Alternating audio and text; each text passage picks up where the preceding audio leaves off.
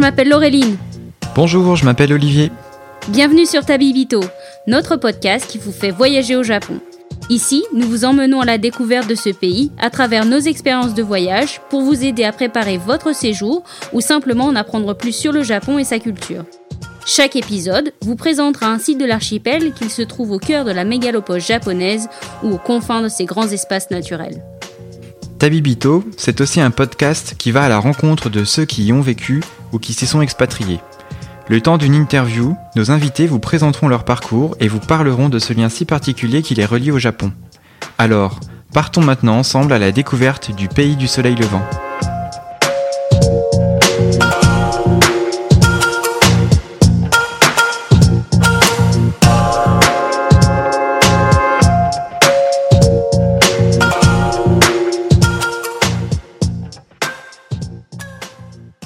Bonjour Olivier. Bonjour Laureline. Bonjour à tous, chers auditeurs et chères auditrices. Bonjour à tous. Aujourd'hui, donc, on va vous parler des onsen. Euh, Olivier a une super expérience euh, à vous partager à propos d'un village entier dédié à la baignade et la relaxation. Euh, mais avant de commencer, en fait, moi, j'aimerais vous parler un peu de ce qu'est un onsen. Et j'ai fait quelques petites recherches pour pas vous dire de bêtises. donc, un onsen, qu'est-ce que c'est? C'est une source naturelle d'eau chaude.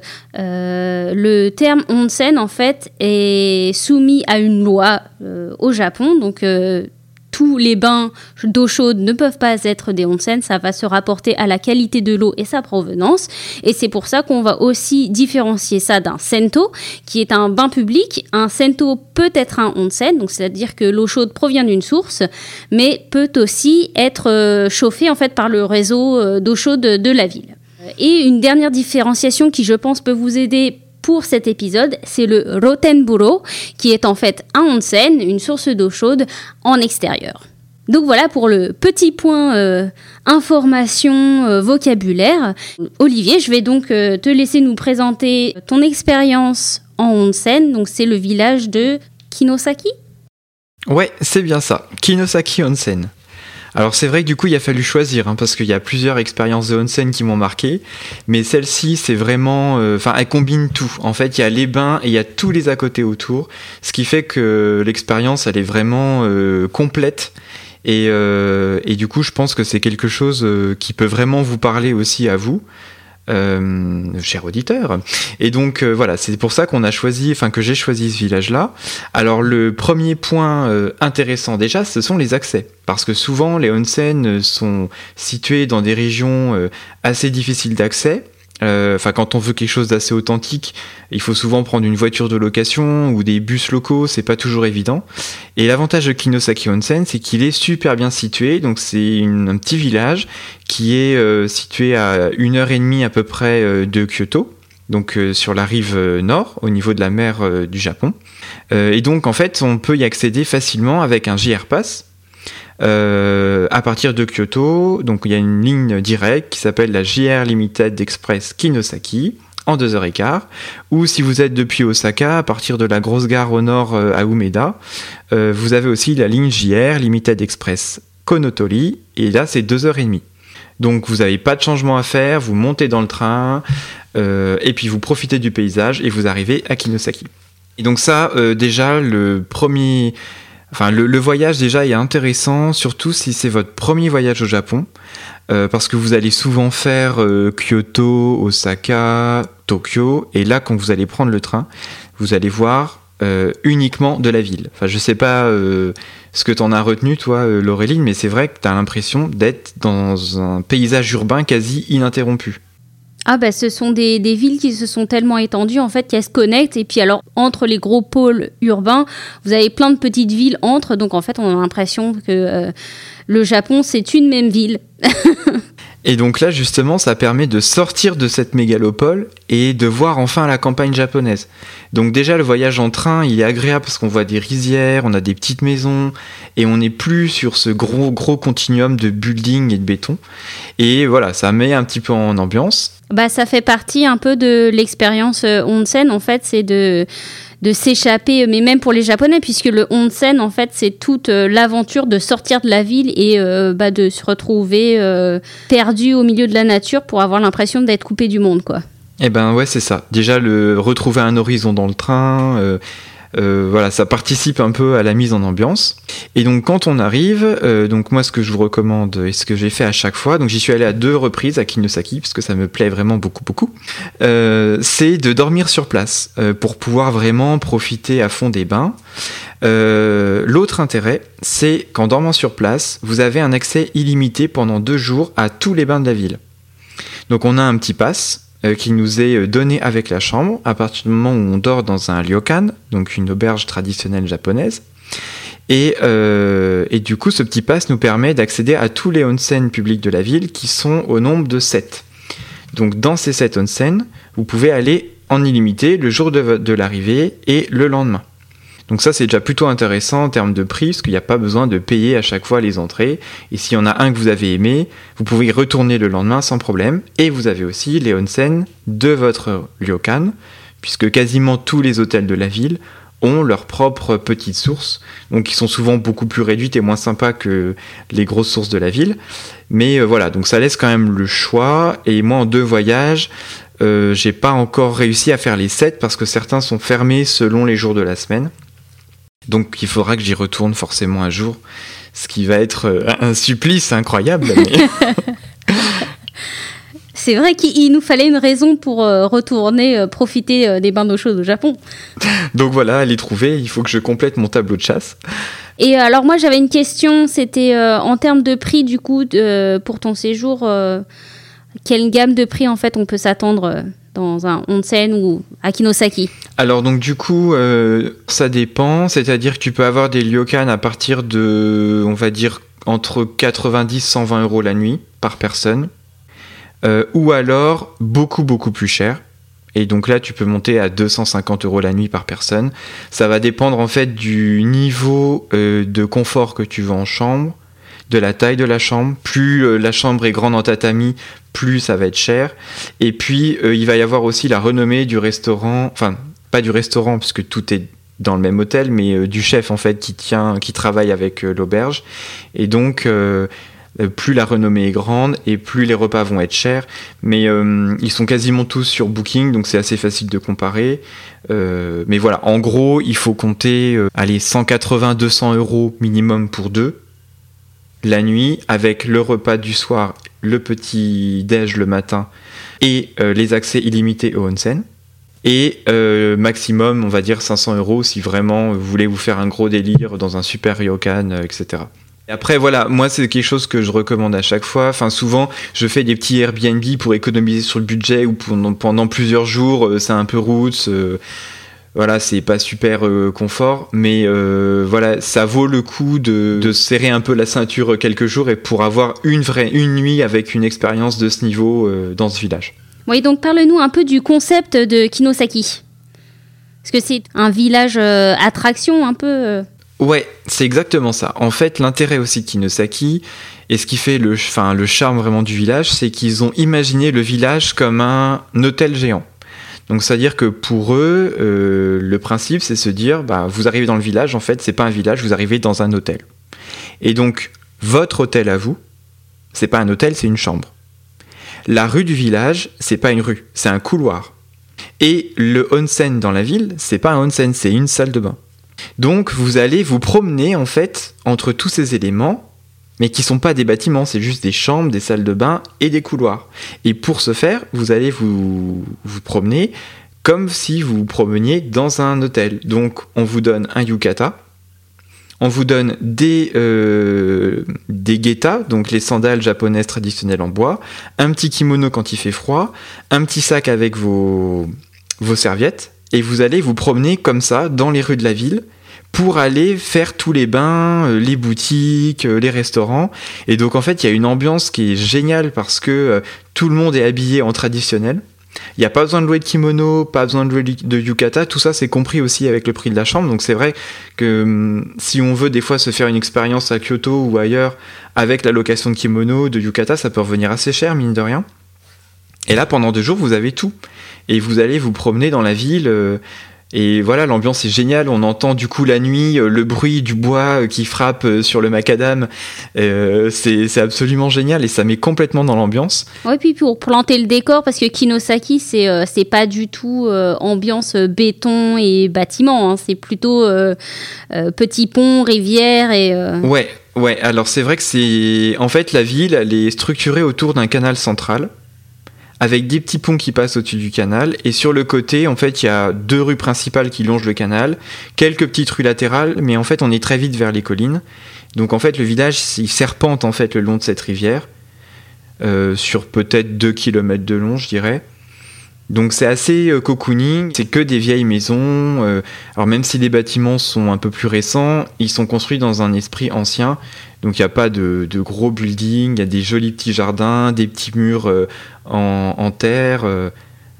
voilà, c'est un peu le côté Edo, quoi. Et autour de tous ces, ces ryokan, donc auberge traditionnelle et ses bains, il y a aussi d'autres choses à faire, je suppose, boutique de souvenirs ou des petites spécialités? Ouais, alors effectivement, du coup, euh, ce qui est bien aussi dans ce village, c'est qu'ils ont, euh, ils ont vraiment joué le concept de leur euh, hôtel géant à fond. Et donc, il y a une bonne offre touristique qui est pas, comment dire, qui est pas attrape touriste. Donc, il y a pas mal de boutiques avec des artisans locaux. Il est possible aussi de faire des petits ateliers de confection d'objets locaux. Alors ça, j'ai jamais fait, mais j'ai vu qu'il y en avait qui avaient ouvert depuis peu. Euh, et puis, euh, il y a aussi des stands de jeux de tir. Euh, un peu comme en, fête foraine, quoi.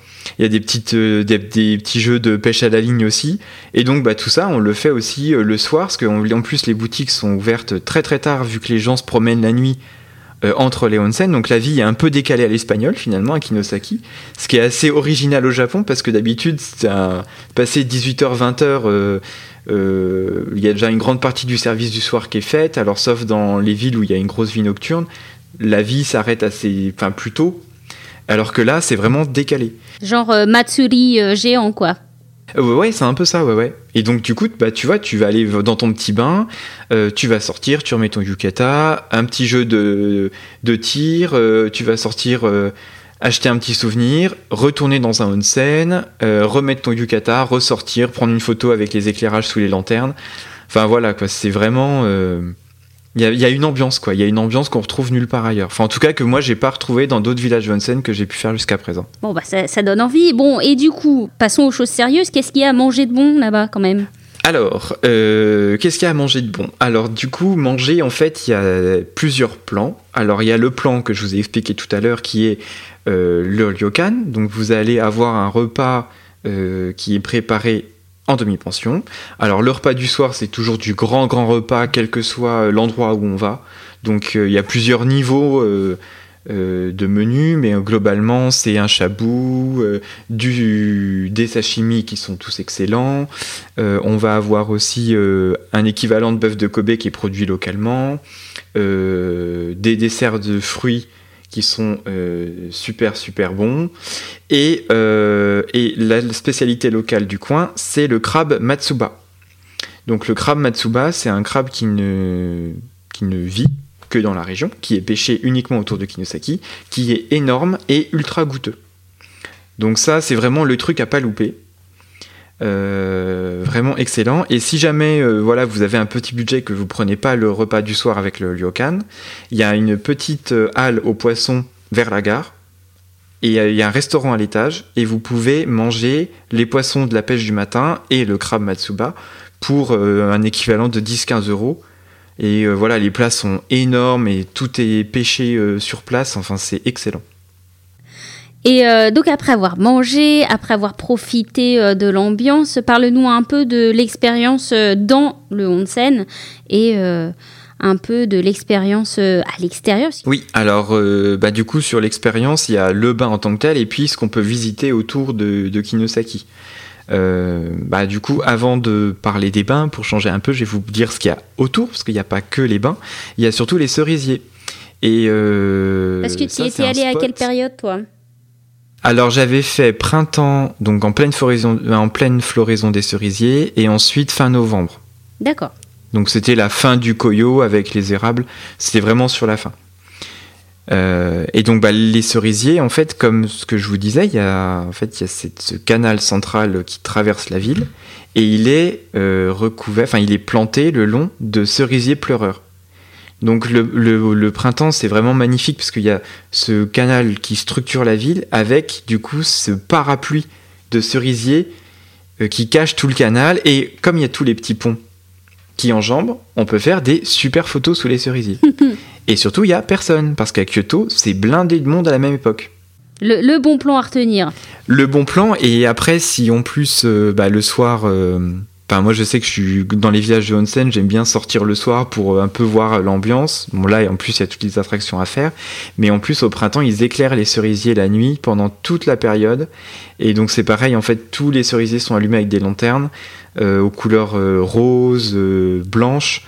Et, et, pareil, l'ambiance est superbe et il n'y a personne. Donc on peut faire de superbes photos et vraiment bien profiter du moment, quoi. Donc ça c'est plutôt pour le printemps. Et puis pour l'automne, euh, l'endroit qui est plutôt sympa, c'est euh, les grottes euh, Genbudo, donc qui sont à 5 km au sud du village. Donc soit vous y allez à pied, c'est une petite heure. La route est pas super sympa. Soit on peut prendre un taxi en ville, parce que du coup ça doit faire 7 minutes à peine en voiture, donc c'est vraiment proche. Et puis après, pour pas remonter à pied, redemander à la boutique euh, d'entrée, enfin à l'accueil, de nous commander un taxi, même en baragouinant un peu en anglais, ça passe. Et puis du coup revenir en taxi, euh, enfin ils se feront un plaisir de, de commander à, notre place. Et du coup les grottes en fait euh, de Genbudo, c'est donc c'est lié au géoparc. donc la région est classée UNESCO géoparc, c'est-à-dire que c'est une région géologiquement reconnue par l'UNESCO pour ses caractéristiques, dont font partie les sources de Kinosaki. Et donc il y a aussi des anciens volcans qui ont créé des cheminées volcaniques. Et donc ça fait comme en Irlande, en fait, les grottes, c'est euh, des grandes pierres hexagonales de basalte, des, grands, des grandes colonnes. C'est une ancienne cheminée de volcan. Et euh, du coup, on se croirait quasiment en Irlande. Et avec le, la, couleur en fait du, soleil et puis euh, le, tout le orange des érables, euh, vraiment, le, coin des grottes est superbe en automne. Donc ça rattrape l'absence de cerisier. Enfin, en, gros, Kinosaki est génial à toute saison. Voilà, c'est ce qu'il faut retenir. Donc voilà, donc on vous recommande, euh, si un jour vous voulez tenter l'expérience onsen au Japon, on vous recommande Kinosaki, donc euh, pour son accès assez simple depuis Kyoto ou Osaka, pour euh, son concept un peu de, village hôtel autour euh, des sources chaudes, euh, pour avoir un peu une expérience hors du temps avec les cerisiers, les auberges traditionnelles ryokan, les spécialités locales comme le crabe et tous ces petits artisans et tous ces petits commerces autour pour, pour toute son ambiance en fait. Et donc pour profiter de tout ça, par contre, on va peut-être conclure sur euh, les règles à euh, suivre quand on eh est euh, en onsen. C'est effectivement il y a des petites règles et, du coup souvent les personnes tatouées sont un peu euh, déçu en allant au Japon pour profiter des bains, parce qu'il y a des règles qui sont autour des tatouages qui sont très strictes. Et du coup, euh, Kinosaki, sachez qu'il est un village qui, est, qui a évolué en fait sur cette question-là, puisque traditionnellement le tatouage est associé à la mafia japonaise, les yakuza, et donc est interdit euh, dans les onsen. Mais du coup, Kinosaki accepte les personnes qui sont tatouées. Donc ça, c'est très très bien. Et du coup, toi, Laureline, qui a un tatouage, est-ce que tu peux du coup nous parler un peu de comment ça se passe quand on a un tatouage et qu'on veut aller dans un bain? Alors, donc, quand on est tatoué et qu'on veut profiter des onsen, le mieux c'est de demander à l'établissement au moment de votre réservation. Donc, moi, mon expérience euh, magique dans un onsen, c'était dans le onsen Sumeikan, qui est à une heure en bus de Takayama. Donc, Takayama, qui est une ville au cœur de la préfecture de Gifu. Euh, je leur ai donc envoyé un petit mail euh, en anglais puisque l'établissement a un traducteur pour leur demander si je pouvais profiter de leur bain avec mes tatouages puisque je n'en ai pas un, j'en ai, j'en avais trois à l'époque, j'en ai maintenant quatre. Euh, et en fait, ils m'ont répondu qu'il n'y avait aucun problème puisque trois de leurs bains en extérieur, donc des Rotenburo, sont accessibles, sont privatisables. Donc, donc voilà, pour moi, pas de problème, puisque personne, à part moi-même et la personne avec qui j'allais séjourner, allait me voir toute nue. J'ai fait un séjour de deux nuits. J'en ai eu, il me semble, pour deux personnes, 165 euros, demi-pension inclus, et accès en fait. C'est très correct. Ouais, c'était très correct. Bah, pareil, en fait, euh, c'est encore moins connu que Kinosaki, puisque donc il faut se rendre à Takayama parce que l'accès est uniquement par là si vous êtes en, transport en commun. Donc, et, euh, et, donc, faut aller se perdre dans les montagnes. Et là, il y a un grand euh, réseau de onsen et d'établissements ryokan qui ont leur bain privatif aussi. et donc, moi, l'établissement s'appelle donc Suimeikan. Euh, très sympa, très très vieillot. Euh, moi, je me souviens euh, quand j'avais passé l'entrée, donc il y avait moquette au sol et un, énorme ours empaillé à l'entrée, donc assez assez incroyable. Mais alors, par contre, voilà, pour en termes d'expérience, c'était assez magique parce que c'était mon premier onsen. Euh, et donc, comme j'avais mes tatouages, tout ce qu'il me fallait faire, c'était de me rendre à la réception et de demander la clé, puisque chaque bain privatisé est euh, dans un enclos pour vous cacher à la vue euh, des autres personnes qui profitent du, de l'établissement. Il y avait une règle un peu de une heure euh, voilà, vous pouvez rester une heure dans le bain parce qu'après, il faut laisser les autres gens en profiter. Et aussi parce que, comme ce sont des sources chaudes, pour vous, euh, pas perdre connaissance, euh, si vous avez un coup de chaud, en fait, voilà, c'est une règle de sécurité et pour que tout le monde en profite. Donc, il y avait, il y avait trois bains privatifs euh, mon préféré, c'était celui qui était euh, juste à côté de la rivière, parce qu'on était en plein dans les montagnes. Euh, et donc, bah, vous avez une sorte de, de, de, bain qui avait été fait en fait en, pierre, qui séparait la source d'eau chaude de la rivière. Et en fait, la rivière, quand même, arrivait à accéder, donc ça refroidissait naturellement l'eau des onsen, avec une vue magnifique sur la rivière qui passait juste à côté. Voilà, vraiment topissime. Et puis deux autres bains, il y en avait une, j'avais l'impression d'être euh, dans une marmite euh, à pot-au-feu, donc il restait plus que les légumes et j'étais cuite. et le troisième était vraiment très sympa, mais, euh, mais il était extrêmement chaud, donc j'avais beaucoup de mal à le supporter. Ah oui. Hmm. donc voilà, il faut aussi savoir un peu vos limites en termes de température. mais voilà, c'était une super expérience. Et donc quand j'allais dans les bains mixtes, euh, ou dans les bains euh, non privatifs. Il, m'avait donné une sorte de robe. Un genre de paréo, quoi? Ouais, c'était c'était pas vraiment un paréo, c'était en, polystyrène euh, moche vert. mais je pouvais la mettre en fait pour cacher mes tatouages et rentrer dans l'eau sans déranger personne. Bon, il y avait personne de toute façon, donc c'était pas non plus dérangeant. Alors par contre, tu disais, Laureline, t'es passé un peu vite, mais tu as dit le mot nu. Oui. C'est-à-dire C'est-à-dire, oui. Donc, euh, la grande expérience, je pense, c'est difficile pour les gens quand on parle de onsen, c'est qu'on profite d'un onsen nu. Euh, c'était moi quand j'ai fait ma réservation, j'avais fait une réservation avec mon amie et donc elle m'avait demandé mais euh, est-ce qu'il faut que j'emmène un maillot de bain? Je dis ah bah non, on va se voir en, en tenue d'Ève. Nous allons être d'autant plus proches, plus proches que ce qu'on était avant. On va se voir à poil. donc voilà. Mais vraiment, il faut passer le pas. Hein. Enfin, c'est ce qu'on peut recommander à tout le monde. Hein. Oui, euh, en général, les Japonais s'en foutent absolument. Donc voilà, donc il faut être nu, il faut se laver avant puisque les bains sont euh, partagés par tout le monde. Euh, en général, vous avez tout un, vous avez des douches à disposition, vous avez du savon, vous avez tout le matériel pour pour vous nettoyer et être propre pour rentrer dans le bain. Et du coup, au niveau des autres règles, est-ce que tu peux nous en dire un peu plus, Laureline Qu'est-ce qu'on peut faire dans un onsen? Qu'est-ce qui est absolument interdit?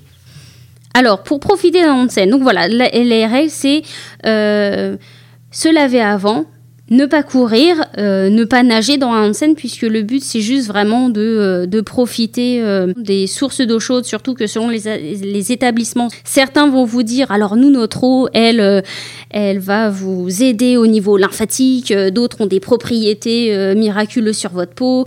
Donc voilà, le but c'est de profiter de l'instant et de trempouiller gentiment. Et évidemment, les bains dans la majorité des cas, sont séparés hommes et femmes. Enfin, en tout cas, Kinosaki, il n'y a pas d'espace mixte. Dans certains endroits très reculés, il y a encore des possibilités, du coup, pour être ensemble, hommes et femmes, mais c'est assez rare. Aujourd'hui, globalement, dans énormément de onsen, c'est vraiment, c'est vraiment séparé. Oui, même s'ils sont pas privatifs, vous avez une section femmes et une section hommes. Ouais. Après, du coup, ce que tu disais, c'est qu'effectivement, c'est se reposer, etc. Je reviens sur Kinosaki, qui est la ville thermale la plus idyllique du Japon. Euh, et il y a aussi des fois des aménagements complémentaires au bain à l'intérieur. Euh, et donc dans le bain Goshonoyu, euh, donc l'un des sept bains publics de la ville, il y a un immense banc de granit qui est euh, absolument génial pour se détendre parce qu'en fait c'est un donc le banc en fait est un petit peu courbé donc on s'assoit dessus et l'eau sort au niveau de la pierre au niveau des épaules et coule en fait le long de la pierre sur tout le dos redescend sur les, les cuisses et les, jambes et les talons et en fait on a juste de l'eau qui nous coule sur le dos on est assis la tête un peu en arrière et euh, bah des fois il y a des gens qui s'endorment carrément sur le bain tellement on est bien donc voilà, c'est vrai qu'il y a le bain en tant que tel, mais parfois il y a des petits à côté euh, autour qui font que c'est vraiment un moment détente et relaxation.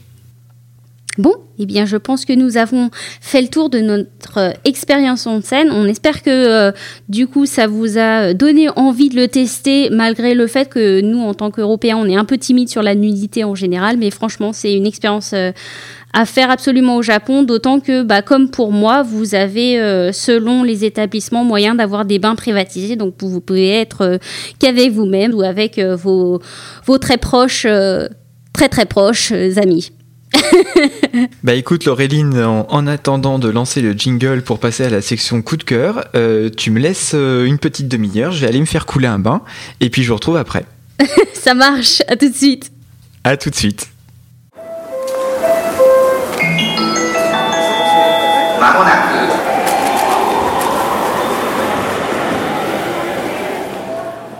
Eh bien, chers auditeurs, euh, rebonjour. Donc, euh, cette fois-ci, on passe à la section euh, coup de cœur, donc qui a vocation à vous présenter un coup de cœur de et l'un de mes coups de cœur pour vous ouvrir un peu le regard sur d'autres choses sur le Japon. Et donc, cette section coup de cœur est faite depuis ma salle de bain. donc, tout est en équilibre. Normalement, si ça tombe pas dans l'eau, on devrait réussir à arriver à la fin de l'enregistrement du podcast. Mais moi, parler de onsen sans me mettre en condition, c'est pas possible. bon, alors par contre il est tout seul dans son bain, moi je suis toujours à Édimbourg dans ma chambre, on est d'accord hein. Oui, oui, on, précise qu'on enregistre en distance et euh, qu'on a cadré les caméras pour que euh, voilà, tout se passe dans, de manière honnête. Voilà, on n'est pas en euh, RG18, tout va bien, vous pouvez laisser les enfants dans, la salle. Et bah en fait, pour continuer l'expérience onsen, moi je voulais vous présenter un compte Instagram que je suis depuis très longtemps qui s'appelle Nagai underscore onsen donc qui est animé par un japonais euh, qui s'est un peu donné comme credo euh, l'idée de visiter euh, tous les onsen du Japon. Et il travaille d'ailleurs dans l'aménagement de certains onsen. Et donc son compte Instagram est juste en fait une rêverie enfin chaque post donne envie de plonger avec lui dans un bain. Les photos sont toujours très très belles. Et ce qui est surtout intéressant c'est qu'il voyage vraiment dans toutes les préfectures. Et il donne la localisation exacte des bains dans lesquels il va euh, sur chaque poste. Et ça, c'est une source euh, inestimable euh, quand on prépare un voyage, parce que souvent, c'est des endroits qui sont très peu connus, qui repoussent pas forcément les touristes, mais qui sont difficiles à trouver pour nous, parce qu'on n'a pas l'information. Et donc voilà, si vous voulez faire des onsen au Japon, suivez son compte et vous aurez de super adresses.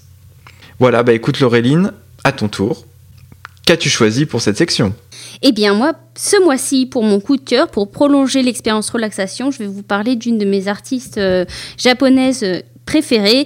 C'est une artiste que j'ai découvert au cours de mon voyage de trois mois au Japon. Et donc à chaque fois que je réécoute ses albums, je me retrouve... Euh, un peu à nouveau avec mon backpack sur les routes japonaises. elle s'appelle Nakamura Emi.